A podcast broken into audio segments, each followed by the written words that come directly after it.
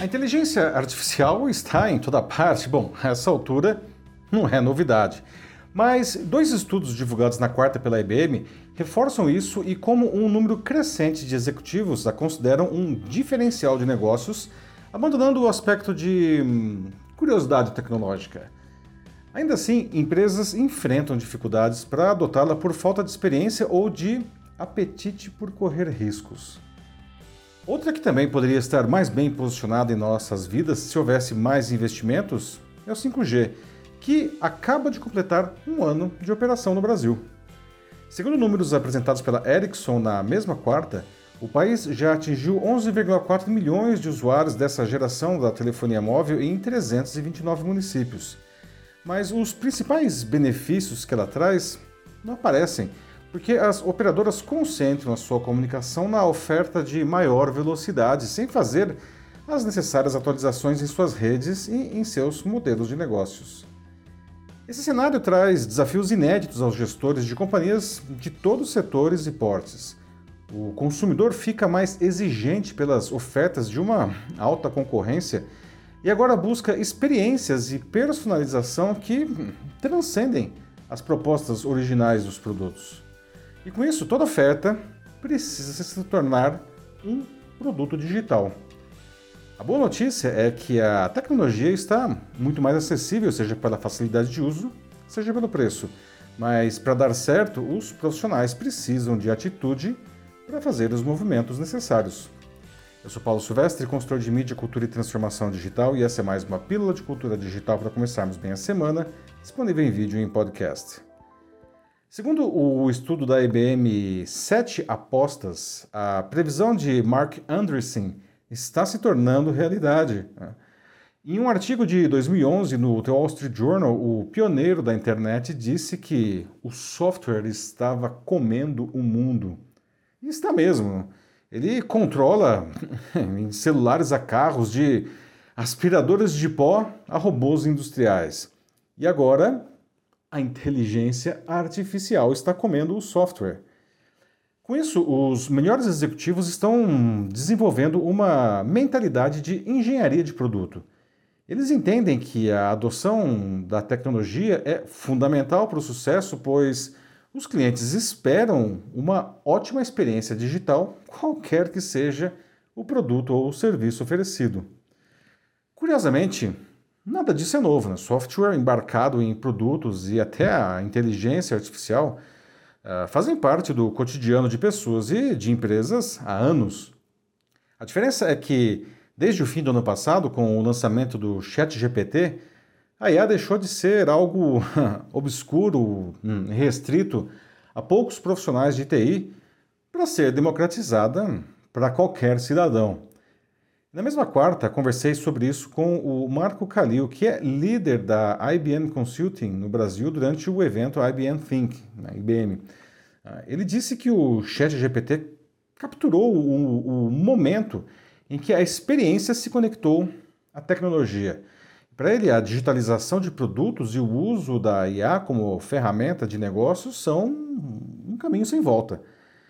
E as pessoas que souberem aplicar a inteligência artificial nos negócios, realmente priorizando a experiência, terão mais sucesso que os outros, sem dúvida alguma. Já no estudo Tomada de Decisão do CEO na Era da IA, também da IBM, 60% dos CEOs entrevistados no Brasil disseram que a computação em nuvem é fundamental para a conquista de resultados nos próximos três anos, enquanto 56% deles confiam na IA. Apesar disso, 41% sentem dificuldade de obter ideias a partir dos dados que têm, com 61% afirmando que a qualidade e a origem desses dados são a principal barreira para a adoção da inteligência artificial. Bom, incluir inovações em qualquer negócio implica algum nível de risco, pelo simples fato de se sair da zona de conforto. Por isso, muitos executivos, apesar de serem conscientes da necessidade de inovação, resistem a ela para não ameaçar o seu bônus de fim de ano. Mas a inovação se tornou condição para se manter no mercado, e não apenas essas já citadas. Outras apostas do estudo da IBM são a sustentabilidade e o metaverso. E segundo a pesquisa, muitos executivos ainda veem sustentabilidade e lucros como incompatíveis, o que nos indica uma visão bem míope de gestão. Já o metaverso deve ser encarado como uma ferramenta que amplie possibilidades do mundo físico, ao invés de substituí-lo.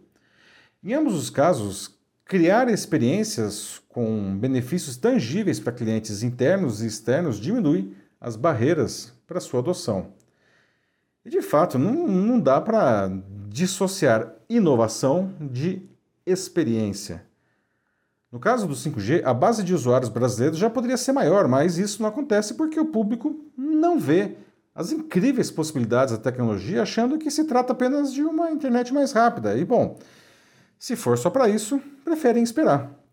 Sim, a velocidade é muito maior, a latência é muito menor que a do 4G. Não? Isso é necessário para produtos como, sei lá, veículos autônomos, uma telemedicina, educação à distância, automação industrial, não, redes disruptivas, cidades inteligentes e até um, um entretenimento revolucionário, não, especialmente em games e transmissão, transmissões ao vivo interativas.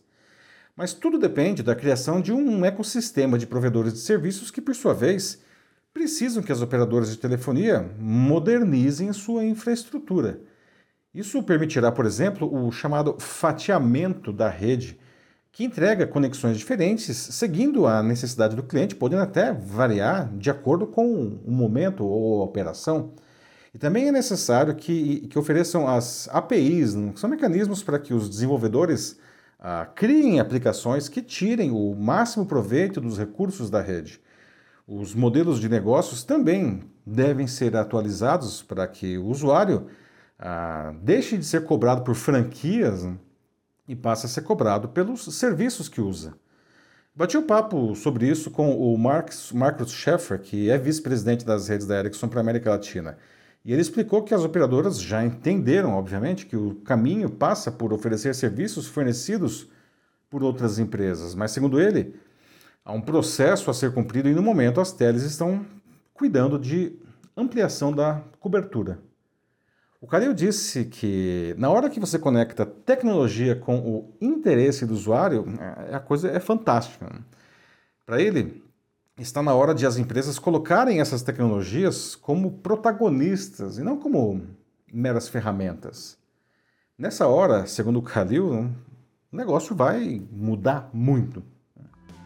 Bom, eu sei que tudo isso é investimento, né? às vezes muito dinheiro. Além disso, o mercado brasileiro costuma ser impiedoso com aqueles que falham. E essa combinação é mortífera para a inovação, porque os gestores tendem a escolher o caminho seguro e menos inovador. O problema é que, dessa forma, a empresa perde a chance de se descolar da concorrência e os clientes amargam produtos limitados e experiências ruins. Não dá. Precisamos aprender a correr riscos com inteligência. E é isso aí, meus amigos. Bom, você acha que a sua empresa é inovadora? Aliás, vocês estão preocupados em garantir uma experiência do cliente superior indo além dos seus produtos?